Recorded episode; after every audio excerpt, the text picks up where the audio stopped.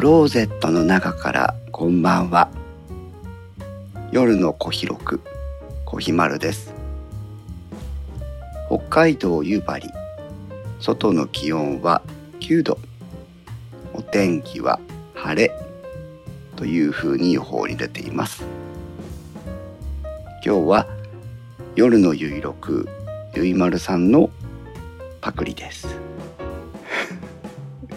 でもこれ以上のテンプレがありません ゆいまるさんといえば、えー、電気屋ウォーカーにもう一度ゲストで来ていただいたのでそちらのゲスト会それから夜のゆいろくの方も合わせてお楽しみくださいで今日の夜の小広くんですが、えー、銀河英雄伝説についてお話ししたいと思います。あ、夜の小広くは夜の有力と違ってネタバレバリバリなので気をつけてください。皆さんは銀河英雄伝説を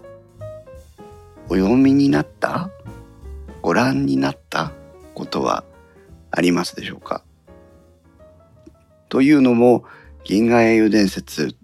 一つのタイトル一つの作品ですがいろいろな展開をしてますので、えどういう設定を皆さんが持ってるのかは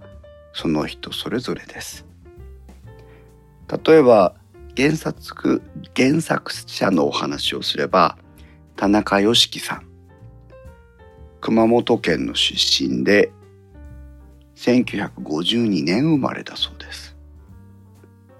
この方が書いた銀河英雄伝説という小説がそもそもの原作になっていますちなみに田中良樹さんは銀河英雄伝説の他にも総流伝アルスラハン戦記などの作品が有名です。私も原作はえっ、ー、と2回？3回？読んだかな？ことがありますけどアルスラン戦記も少し読んだかな？総流伝も少し読んだかな？まあ全部は読んでないと思いますけど非常に長い、えー、お話が得意な作家さんというのが私の認識です。でこの田中良樹先生が書いた「銀河英雄伝説」はスペースオペラというふうに呼ばれるんですが、えー、群像劇人がいっぱい出てくる宇宙を舞台にしたお話です。今日お話しするのはこの小説版ではなくてオリジナルビデオアニメ版銀河英雄伝説のお話なんですがその他にもコミックにもなっていますしコミックでも、えーと、作者が違うシリーズがあってみたりあと私が幼い頃慣れ親しんだのはえー、パソコン版のゲームでした。ゲームの銀河英雄伝説、えー、いくつかのバージョンを当時とても高かったんですけど、えー、買って遊んでいましたし、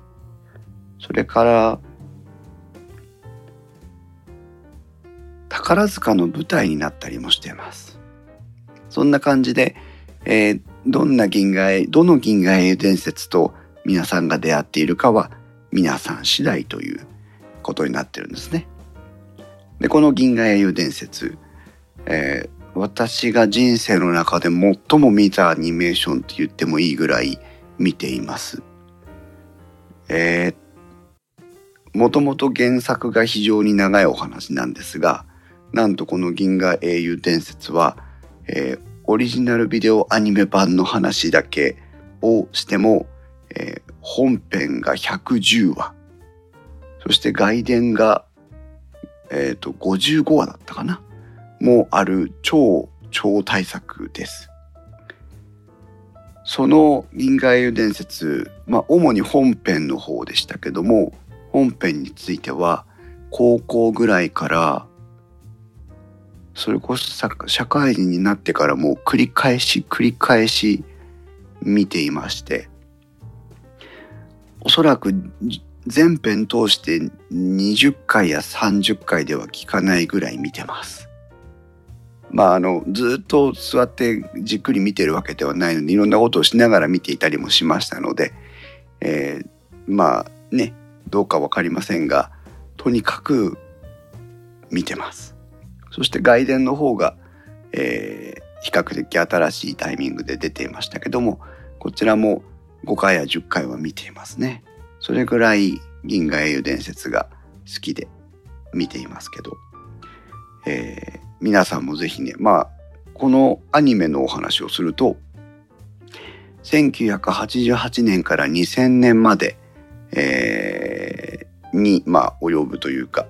えー、1988年2月に劇場版「我が行くは星の大会」という、まあ、最初は劇場版のアニメが出ましてそこからその年末に OVA の第1弾が始まり、えー、進んでいくという形になっています。実は最近、えっ、ー、と、その、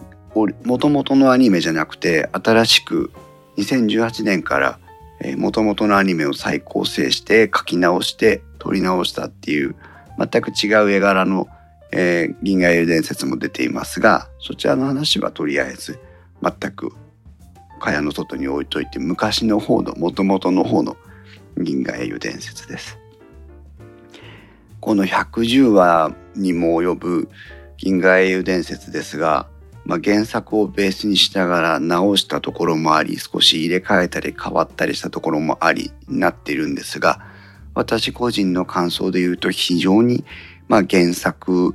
を大事にしているというか小説を読んでも、えー、OVA を見ても、えー、ここって違うよねっていうふうに思うこともなく、えー、どちらもこうストンと受け入れることができるぐらい非常に完成度の高い OVA になっていると思っていて、えー、小説を読むよりもアニメを見た方がいいですよというふうにも言ってるくらいなんですが、えー、この銀河英雄伝説は2人の主人公を軸に話が進んでいきます。2つの勢力2つの政治的勢力に分かれている時代です。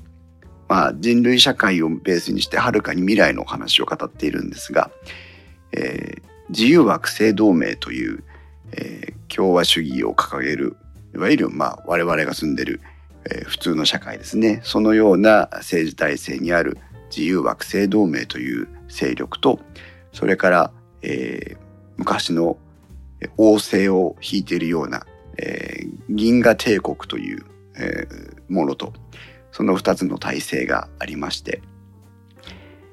まあ、地球を起点に南々とこう様々な歴史があって人類はある理由から銀河帝国というものを作り出し、え、その中で生活をしていたわけなんですが、えー、独裁主義帝国主義の中で、えー、生きるのが苦しくなった人たちがやがて銀河帝国を脱し、え、自由惑星同盟を建国しそして二大勢力が、えー、お互いの正義お互いの主張を盾に、え、戦いを進め、えー、その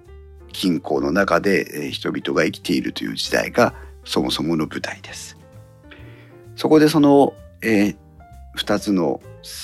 政治体制が劇的に変化をしていく一場面を切り取っているわけなんですが、銀河帝国には銀河帝国の中でもその不遇な身の上にあって、えー、帝国の在り方を、えー、変えていきたいという志を持つ、えー、後に上昇の英雄と呼ばれる、えー、ラインハルト・フォン・ローエングラムという、えー、一人の主人公が出てきまして。自由惑星同盟の側ではあそもそも戦争も政治も興味がなくて歴史家になりたいという志望を持っていたんですが、えー、人生の歯車に、えー、騙されてというか、えー、うまく絡め取られて、えー、どんどんと戦いに、えー、入っていくことになる腐敗の名将と呼ばれるヤン・ウェンリーという、えー、主人公がいてこの二人の主人公を軸に語られていきます。どちらもど不幸といえば不幸な身の上なんですが銀河英雄伝説っていうのは、まあ、群像劇その人がいっぱい出てきてその人々たちのこうねあのことを語っていくという物語ではあるんですけどもそれだけにとどまらないところが非常に魅力的で、えー、どういう一面があるのかなっていうのをこれから皆さんとお話をしていきたいと思ってるんですがまず一つはその人物のことに焦点を当てますとラインハルト・フォン・ローエングラムというのは、まあ、その銀河帝国の中で生まれた貧乏貴族のでの、まあ、幼い子だったんですが若くして母親を失いそして母親を失うと同時に父親もまあ生きる糧を失うというか、えー、そういうふぬけた状態になってしまって酒に溺れていくんですね。で、美人で聡明な姉と2人そしてまあお父さんと3人で暮らしているわけなんですけどもお父さんがもうそんな酒に溺れて収入もままらないようなしかもその貧乏貴族ですから生活も立ち行かないということで非常に貧しい、まあ、住宅街の中に貧しいって言ったら誤解ありますけど貴族としたらまあ、まあ、貧しいところに引っ越してきます。まあ、いわゆる平民のえうちと同じようなところに越してくるわけですね。そしてその時たまたま隣の家にいたのが赤毛の少年と呼ばれるジークフリード・キルヒアイスという、えー、少年なんですがこの少年との出会いを通して、えー、ラインハルトというのは、まあえー、銀河帝国、まあ、これからその主人公として成長していくという感じになっていきます。でこのジーク・フリード・キルヒアイスも、えー、ラインハルトと出会うことによって今まで思いもよらなかったような人生を歩み始めまたその、えー、姉たる、え、アンネ・ローゼという女性と出会うことでもまた新しい方向へと進み出しということで、えー、結構この3人が、えー、出会うところから銀河帝国のお話は始まっていくという。反対に自由惑星同盟の方はといえばまあ銀河帝国の帝政独裁制から出して、えー、自由で共和的な政治体制を作ってみんなで、えー、自由を勝ち取ろうというところがそもそもの出発点です。非常に厳しい旅を経て当時その建国をする、えー、アーレ・ハイネセンというその革命若き革命指導者が、えー、長い長い旅を経て自由惑星同盟のその一つの居住可能惑星までたどり着くわけなんですがそのハイネセンという人の名を取った惑星ハイネセンそこが、政治の舞台人自由惑星同盟の中心地になるわけなんですが、えー、ヤン・ウェンリーといえばですねそのハイネセンに住んでるわけではなくて各地を転々と独立商人だったお父さんと一緒にですね、えー、生還その宇宙船の中で生活をしてるという若い青年でした。で大学お父さんが、えー、事故で亡くなってしまったんですけども貿易商人だったにもかかわらず大した財産もなくですね、えー、で身寄りもない身だったもんですからあ行くあてもなく仕方なく、えー、防衛大学のそのなんだお金をもらって生活できるまああのいわゆる日本でいうとこの、えー、防衛大学がね。あの勉強しながら、えー、自衛隊国防に勤めるという立場の学校に入学することになります。で彼自体はもうそもそも歴史研究に興味がありまして、えー、戦史をその戦争の歴史を勉強するという名目で、まあ、歴史を勉強するという立場にありました。えー、そのまあヤン・ウェンリもですね自由惑星同盟と銀河帝国の戦いがどんどんエスカレートしていく中で、えー、歴史をのうのうと勉強するだけではなく軍人にならなければならないというところに至りまして、えー、実際に自由惑星同盟の軍人として戦っていくことになります。まあただそもそもがふぬけでね歴史研究以外に全く興味がない人ですから、えー、戦いっていうか軍人としては全くこう何て言うんですかね。あのだらしがないというかやる気もないと言いますか。ただしその歴史に学び、えー、冷静に分析する能力に長けるこのヤン・ウェンリーはですね、えー、在学時代から結構戦争のシミュレーションなんかをするとえー、当時の秀才なんかをやすやすと破ってですね、えー、本人の、まあ、別に戦争なんて全く興味ないしというぐらいのつもりなんですが、本人の意思にかかわらずいろんなところで功績を立てて、えー、若くしてどんどんと出世をしていくというなんとも、え、皮肉な道を歩んでいきます。でまあこれが人物2人の人物の中心なんですけど、えー、特徴的なのは、え、銀河英雄伝説の特徴的な部分の一つはものすごい登場人物がいるということですね。10や20じゃ語れません。えー、正確に何人出てくるかはちょっと先ほど調べていたんですが全くわ、えー、からないんですけども、えー、それにしてもですね、えー、何十人出てくるんだっていうぐらいの人が出てきます。ぜひウィキペディアを見ていただきますと、えー、その人物がどれくらいの人物がいるのかっていうふうに出てくるんですがまあ大変。でこの中のほとんどの人たちが、えー、それぞれ別な方が声を当ててるというまあ中には兼任してる人もいらっしゃるそうなんですけど、えー、それほど多くないらしいんです。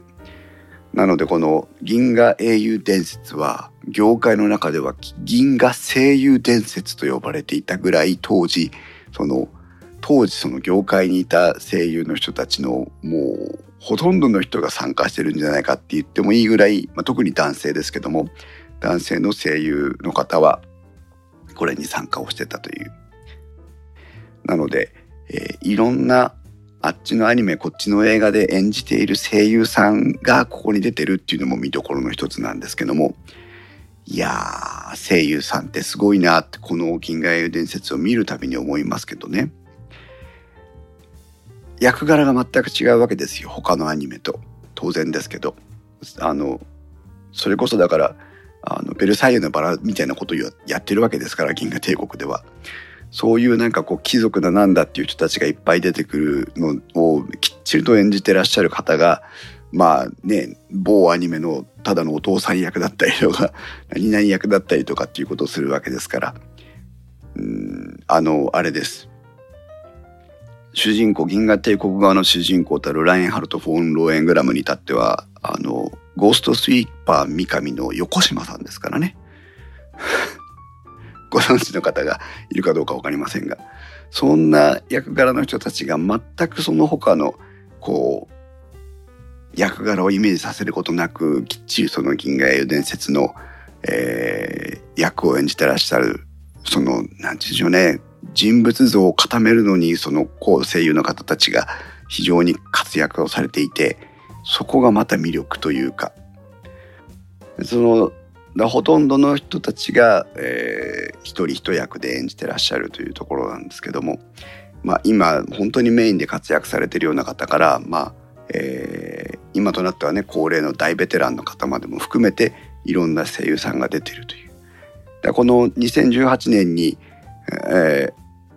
新しくその銀河エ伝説を始めるってなった時にどれぐらいの声優を起用するつもりなのかというところに非常に興味があったんですが残念ながら再現はできませんでしたね。そして、えー、人物像人物がいっぱいいるよという中でもですねこれも一つ特徴的な部分ですが銀河英雄伝説の、えー、話を進めていくいわゆるストーリーテラー的な役回りとして、まあ、ナレーションのえ方がいらっしゃいます。銀河の歴史がまた1ページという、えー、お決まりのセリフを最後に言って締めくくられるんですけども、えー、矢優作さんという声優の方なんだそうですがこの方がですね全編にわたって、え、ナレーションを務めています。でこの「銀河英伝説は」あの淡々とそのいわゆるアニメの戦闘シーンとか、えー、色恋沙汰のシーンとかが進んでいくだけじゃなくていわゆるそのえー、当時の時代背景みたいなところの説明とかですねあるいは戦況の説明とかですね、えー、そういう説明文がいっぱい出てくるアニメなんですね。その説明文の部分をこのやらさんが一手にナレーションされていて、えー、多分合計していくとどの声優さんよりも長い間喋ってるんじゃなかろうかというふうに思いますけどもこのやらさんという方が演じてらっしゃる、もう役名もないんですけど、ナレーションの方がですね、えー、まあ、この、なんていうのかな、なんとも言えない味わいがありましてね、決して、あの、渋すぎず、軽すぎず、なんというか、うん、もう絶妙な感じなんですね。えー、最初は当然ナレーションですから、全くナレーションになんか意識は向かないと、皆さんもこれから見る方も思うと思うと思いますが、えー、いずれですね、えー、10話20話とよこう見続けていくうちにこのナレーションの方があどれほどやっぱりその物語を理解するのに貢献してやるのかなっていうのがあ分かってくるんじゃなかろうかというふうに、私個人的には思います。まあ、今日ナレーションの方なんていうのかなと思って改めて調べたんですけどこの方もねナレーションだけじゃなくていろんなこと、え、されてる方なんですけども、え、特にいわゆる代表作と言ってもいいんじゃないかなというふうに思うぐらい、えー、この方、え、私は銀河英伝説の中でも好きな声優さんの一人です。すっごいいっぱい出てるなこの人も。えー、ぜひ興味があったら、えー、見てあの調べてみていただければなというふうに思いますが、はい、そういう、まあ、人物たちが織りなしていく話なんですけどももう一つ特徴的なのが、えー、ありていに言うとですねどんどん死にます。どんどん死にます。あの、しかも重要な人物がどんどん死にます。ヤン・ウェニーとラインハルトについてに至っても、えー、いずれのタイミングで死にます。はい、で、えー、割とその物語の構成するいわゆるスタメン的な人たちも、えー、まあ割とぽいぽい死ぬんですね。でこれがまたその銀英伝の特徴的なところなんですけどもまあだか死ぬから面白いとか死ぬからびっくりするとかっていう話じゃないんですがあのまあ他のアニメーションとかと比べるとねやっぱり、えー、一線を画するところでもあるのかなというふうには思いますけども。まあそのなぜ死んでいくのかっていうところなんですがその政治体制とか、えー、その戦っている状況とかあ宗教観とか、えー、その大きい枠国家、まあ、星間国家その星惑星を複数ね含む、えー、エリアを舞台にした国家同士の、えー、事情の話であったりあるいはその中にある、えー、宗教とか、えー、まあ政治もそうなんでしょうけどその人を、えー、のカリスマとしてあるいは宗教家としてこう導いていくような人たちというようなその人のグループがあってみたり、えー、する中で大きな舞台の中とそれから極めて個人的な人たちの話が絡み合っていくというのがこの銀英伝の面白いところでもあります。だからその普通のアニメーションでは絶対死なないような役柄の人がポイッと死んでしまうことによってそれがそのまあ主人公たちの中の、えー、心にもたらす変化みたいなもので割と銀河英伝説は人生の教科書だと思っていましてその人の生き死にとかが例えば戦争がいいものであるのか悪いものであるのかとかあ、まあ、その例えばじゃあ宗教がいいものであるのか悪いものであるのかどういうふうにそれは理解するべきものなのかみたいなところをその死を通して語られるっていう部分があるように思うんですね。じゃあ戦争は悪いのかと言われれば当然あの悪いことなんですけども、えー、この銀河英雄伝説の中では戦争イコール悪いものという単純な構図で語ってはいないんですね。なので戦争が持つさまざまな面あるいは宗教が持つさまざまな面経済が持つさまざまな面そういったものをその多面的に捉えていくための一つのまあやり方として人が死ぬということなのかなというふうに思っているんですがそのこの人死ぬんだからそこまでしなくていいんじゃねって後から思いますけど、えー、そういった一人一人に対してものすごくやっぱその背景があってえー、他の主人公たち登場人物たちとの関係性があって、えー、我々が感情移入をしていきそして死んでいくというその死んでいく理由に何か思いを馳せて我々がその学ぶというね、えー、いうようなこう仕掛けを、まあ、原作者の田中良樹さんは仕組んだのかなというふうに私は思ったりもするんですがというまあ登場人物たちの、えー、銀河英雄伝説。そして次にですね、まあ、今ちょっと語りもしましたが、えーまあ、戦争ということを学ぶ銀河英雄伝説という側面も当然あります。二つの勢力が、まあ大きく言えば二つの勢力が戦いを続けてるんですが、まあ、あ戦略、戦術、平坦なんていう基本的な戦いのその考え方、それからその戦いが、えー、地域住民にもたらす影響とか、えー、その他のエリアにもたらす影響とか、えー、戦いによって経済がどう動くのかあるいは政治体制がどう動くのか人の心がどう動いていくのか、えー、何が得られて何が失われていくのかみたいなことをこの110話にわたってずっと描いていきます。この戦争についてもまあ、人物の生き死にもそうでしたけども戦争についてももうド頭から最後の最後まで戦争の話をしていきますから、えー、まあ戦いが苦手な人っていうのはあんあんまり見れるものではないのかもしれませんけども。戦争もですねだから人の生き死にを語った時もそうでしたけど単純に悪い単純にいいというふうな話ではそもそもなくて戦い方に美しさを見出す人がいてみたり戦い方に、まあそのね、自分の生き様を投影している人もいてみたり。じゃあ、えーと、戦争っていうのは目的なのか手段なのかとかそういったこうやっぱり戦争を軸にしたいろんなことを語っています。戦争に戦ってかつ大事な人を守らなきゃいけないという例えば一面があったとしても、えー、相手方には必ずそれと同じだけのその大事な人がいて戦うだけの理由があるよねという提案がなされるわけです。じゃああなたの戦いって何だったの単純に自分たちの陣営は勝って相手を殺して、えー、成果を得ました。自分たちの大事な人も守りました。じゃあ相手方はどうなってるのっていうような提案なんですよ。投げかけなんですよ。でも、じゃあ相手方が、えー、同じだけ人が死んで悲しむ人がいるから、えー、戦いイコール悪ですよねというふうに銀河英雄伝説の中では語っていないんです。やっぱりその戦いに、えー、それぞれが見出す理由やエゴというものがあって、えー、単純に良いとか悪いとかっていうことだけで切り取ってないというのがやっぱり面白いところでそこまで理解が進んでいかないと本当に戦いが例えば過去の戦争実際の戦争があったものをこう勉強しようと思った時に、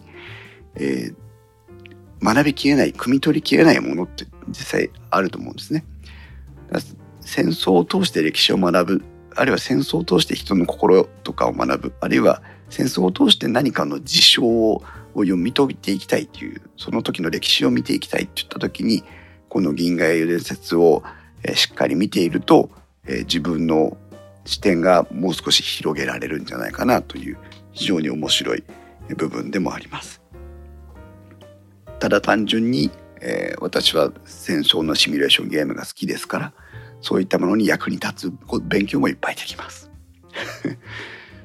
そして、えー、銀河英伝説3番目のポイントは政治について学べることです。政治はですね、まあ、あ共産あ、まあ、独裁主義帝国主義を掲げる銀河帝国とそれに反する形で生まれた共和制を謳う、えー、自由惑星同盟そして、まあ、帝国の一領地なんですけど、経済的に独立を宣言している、えー、フェザーン自治領という、まあ、3つの勢力が当初から物語の中では語られていきます。帝国が5だとすると、フェザーンが1、自由惑星同盟が4ぐらいの、まあ、力関係なんですけど、帝国から独立した自由惑星同盟本当にあの死に物狂いでわずかな人たちが脱出していったものの、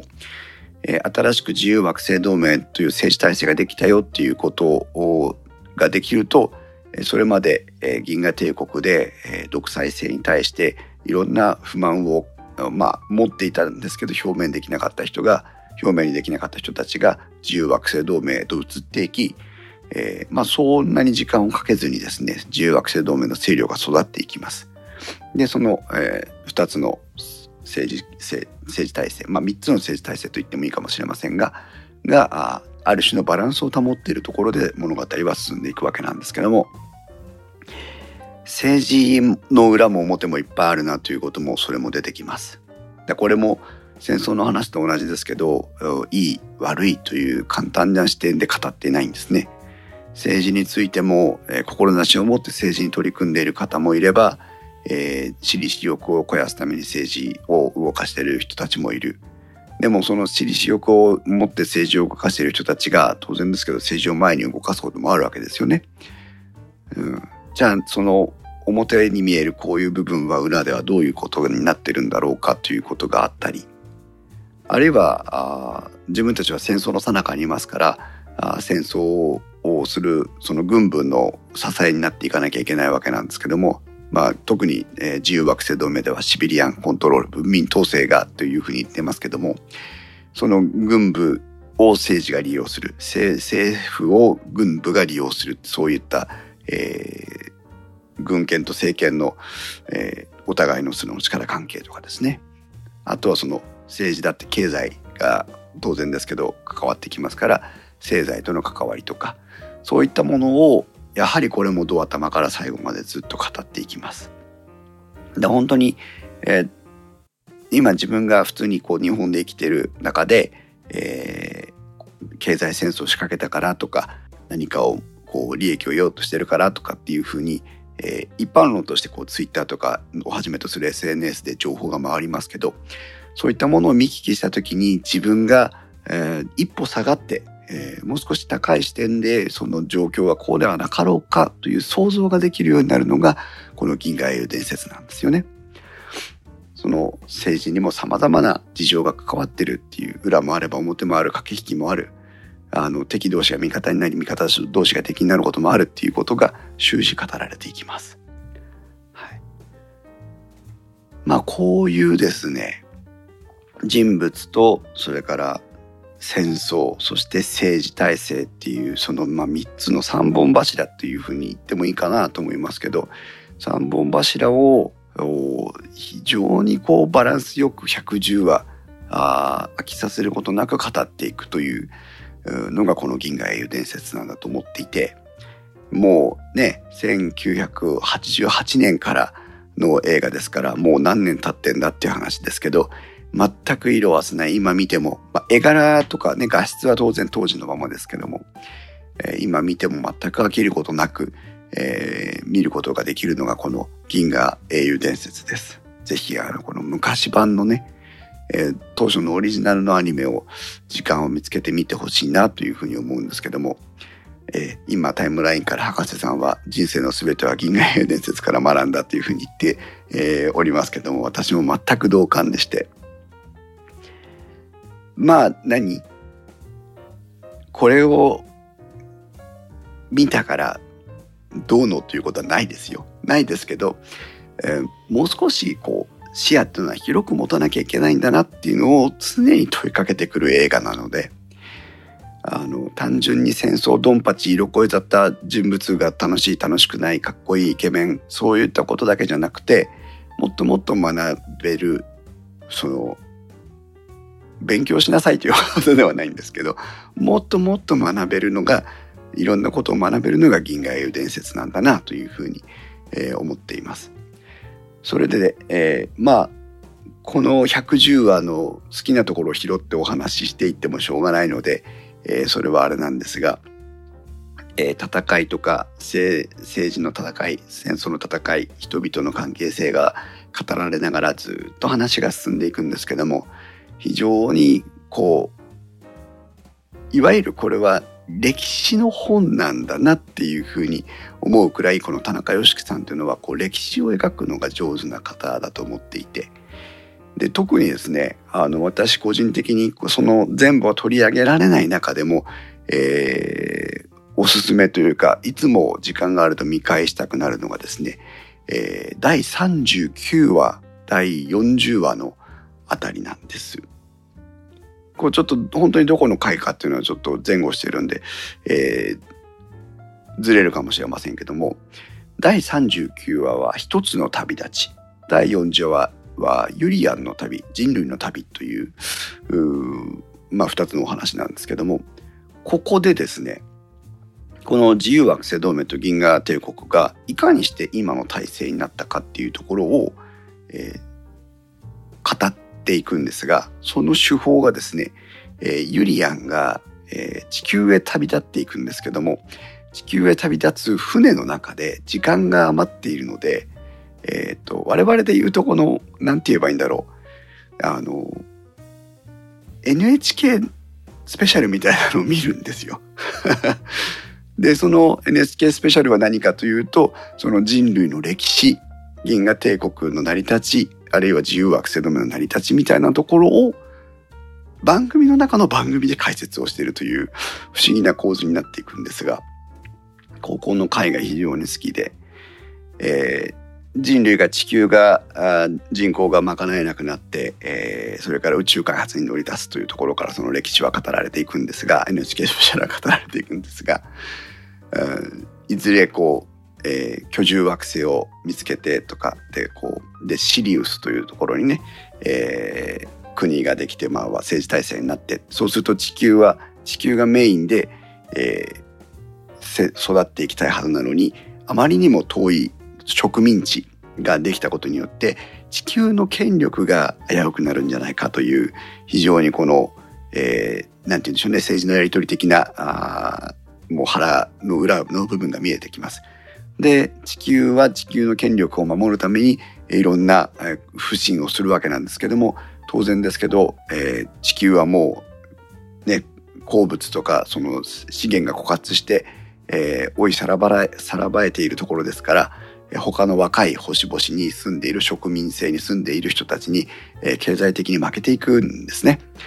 で人口的にも負けていくんですね。でその中で、えー、どうしたこうしたという。で、えー、いずれ今度この地球が、えー、停滞あ地球じゃない人類の社会体制が停滞期を迎えでその停滞期を打破するために、えー、指導者が出てきてということでどんどんと話が進んでいきます。もうアニメで言ったら今のアニメで言ったらですね、まあ、例えば25話ぐらいのアニメで言ったらこんなページは絶対語られるはずがない部分全く盛り上がらないん部分だと思うんです。それにやっぱり1話2話っていうふうに避けるっていうのはやっぱ全体で110話もあるもう今じゃ絶対作れないと思うんですけど110話もある、えー、長いアニメーションを作る気だになった当時のその制作の人たちのすごいところだなと思いますけどこのほぼ NHK スペシャルと、えー、ナレーションの方たちの話だけで進んでいくこの回がね非常に面白い。でこの回を見ることで我々その見てる側主人公のの一人のユリアンという少年がそれを勉強するために見るんですがそれを通して我々も今彼らがいる体制の裏付けを復習できるんですよね。宗教団体がいて政治体制があってっていうところをそこでまた学べるというその物語的にも面白いし、えー、そのやっぱりその人類のそのなんて言うんでしょうね歴史をその銀河英伝説の中の NHK を通してまた何か追体験するみたいなこう複雑な二重三重の面白さがあるという個人的に大好きな回なんですけども、えー、そういうのがあります。で、えー、そういう中でですねいずれ、えー、自由惑星同盟の主人公たるヤン・ウェンリは、えー、戦死というか、まあ、暗殺されて死亡し、えー、そして銀河帝国の若き英雄たるラインハルトもですね、えー、病に倒れるというそういう形で物語は収束するというね。で結果、えー、銀河帝国と自由惑星同盟は、えー、新しい体制に移行することなく、えー、その後何かになるだろうなという可能性を見せつつお話は終わっていくと110話。ね。25分かける110話ですから。どれだけ長いんだということなんですけども、えー、見るに値するえー、物語となっております。でその110話の本編が終わってですねその後、えー、しばらく経ってからですね外伝っていうのが出まして、えー、全24話の外伝1期と全22話28話の外伝2期という2つの外伝が出まして、えー、こちらは比較的絵柄も新しくてですね、えー、あれなんですが、えー、その物語のサイドストーリーみたいなところをずっと語っていく話で110話見終わるとこちらの外伝も非常に楽しいという。うん、タイムラインから木澤さんが「あ木澤さんいらっしゃいませ」た確かに長いので見る体力なさそうですねということで本当なんですよ。もう我々木澤さんとか私ぐらいになってくるとねあの座ってるだけでもちょっとあの腰やケツが痛いって話なんですがあ見る価値ありますよ。タイムラインから深さんは私見たことがないので今度見てみようと思いますということで、えー、いいですね。最初本当だから物語につかんにこ心をつかまれるまではもしかしたら人によってはあの辛抱が必要かもしれません。絵柄も古いですしね。でもあの間違いなく満足ができる作品ではありますので、えー、ぜひ挑戦をしてみていただきたいなというふうに思いますけども。まあ先ほど言ったようにこう今はねあの他の作品でも活躍されてる多くの声優さんたちが登場してますからあそういったところをポイントに見てみてもいいでしょうし、えー、ただ単純にそういうその大規模なね1万隻2万隻という戦艦が集まって戦いを行っていくっていうその壮大さを好きだなというふうに見ていってもいいと思いますし、えー、いろんな見方があるとは思いますけども、えー、まあそれぞれのね楽しみ方で入ってきていただいてでもこう見ていくとああなるほど政治はこうか軍事はこうか宗教っていうのはこうか人の心っていうのはこうかっていうね経済っていうのはこうかっていうのがいろんな部分で見えてくるので、えー、いいなと思っております。タイムラインからイクラムさんは全部見るのは難しそう、総集編的なものはないですかということなんですが、劇場版というのが、えっと、確か3作あったんですよね。えー、で、第1作が我が行くは星の大会というやつで、これはいわゆるパイロット版。この110話のアニメを始める前に、一回作ってみるかというので作ってみたやつです。だからこれがベースになってあいけそうだねっていうので、えー、始まっていきます。からまあ総集編というのは、えー、難しいんですがその物語の一端を見ることができるというのがこれです。でね新たなる戦いの序曲って劇場版第2弾なんですけども私これ実は見たことないんですよ。見たことないのかな？見たことないんですよね。なので総集編と言われると難しいんですけどもまあちょっと入りやすさだけを言えば入りやすさだけを言えばですけども外伝のですねえー、っと2期 OVA 外伝2期1999年から、えー、発売された4本組。で全部20全部で28話あるんですけどもこの4本組の中の最初の14話が、えー、っと、スパイラルラビリンスという螺旋迷宮と呼ばれるシリーズになるんですけども、この銀河英雄伝説のヤン・ウェンリーとラインハルトたちの時代のはるか昔、はるか昔ってことでもないか、えー、何十年か前のお話をこの、えー、全14話で語っています。えー、エル・ファシルの営業そのヤン・ウェンリーが若かりし頃をの舞台なんですけどもその中の昔語りとして、えー、第二次ティアモト海戦という、えー、戦いだった頃の、えー、当時の英雄たちのお話が出てきます。で、え、このわずかに14話を見ていただくと銀河英雄伝説の戦いってこういうことか銀河英雄伝説の中で語られる歴史ってこういうことか銀河英雄伝説の中の政治体制ってこういうことかっていうで銀河英雄伝説のえっ、とその群像劇としての銀河英雄伝説ってこういうことかっていうのがあなんとなく集約されてるような気がするんですね。OVA 第2期の1話から14話までを見ていただくとあ物語全体は分かりませんけどもそのいわゆる前の部分歴史的に見て前の部分を見ることができるので、えー、まあ導入の一つとしてはいいのかなというふうに思います。チャンスがあれば。えー、っと、あとですね、あ、ごめんなさい。もう一個語っておくべき銀河英雄伝説の魅力。それはね、クラシック音楽が、えー、いっぱい出てきます。まあ、有名なところではボレロとかね。えー、あとは、なんだ？えっ、ー、と、もうね、知識がないので、それ以上出てきませんけども、非常に多い区のクラシック音楽が出てきます。戦ってる時にクラシック音楽かかってるんですよね。それがまたね、独特の、えー、雰囲気を醸し出していまして、えー、それまた面白いというところです。えー、あの、特に厳選されたものを使ってるので100曲も200曲も出てくるっていうことではないんですが、え、銀河英伝説の特徴の一つでもあると思いますのでそこも合わせてみ、えー、楽しんでいただければなというふうに思います。ね。はい、スリーパーちゃんさんいらっしゃいませ。ということで、えー、今日は夜の小広くということで銀河英雄伝説のお話をネタバレバリバリでお送りしましたがいかがでしたでしょうかなんかねこうまとめて語ろうと思うと非常にまとめにくいというか私もまあねこの20年ぐらいかけて何十回とみんな押してきてますけども、まあまあ20年ぐらいね、見てますから、その、ごっちゃごちゃになってる部分もね ありますけども。20年経っても色あせない。うん、ぜひ見ていただきたいなと思いますけども、タイムラインからイクラムさんは、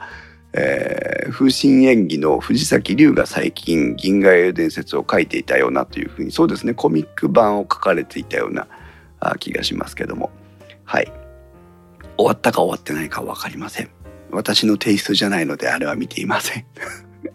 そう、だから銀河英伝説いろんなものがあるので、同じ銀英伝でもこれはこのテイストはちょっと私に合わないなとか、これは好きだなとかっていうのが皆さんもあると思いますので、えー、まあ入りやすい銀英伝を探してみるというのもいいかもしれませんね。そういった意味で、えー、Amazon プライムにも出てましたけど、2018年からのその新しいアニメ版っていうのもまあ私はオリジナル版をおすすめしていますが、えー、導入としてはいいかもしれませんね。あれはもうだって何本かって決まってますから10話やあ20話もありませんから当然10話ぐらいで多分8話ぐらいで全部終わるのかな？というふうに思いますけどそちらからご覧になるのもまあ一つの手かなと思います。クローゼットの中からこんばんはの夜のゆいまるさんの方では、えー、いっぱいいっぱい映画のお話えー、そういった感じのものをお話しされてるので、えー、そちらも合わせて楽しんでみてください。ということで今日は夜の小広く、えー、以上コーヒーでした。それではおやすみなさい。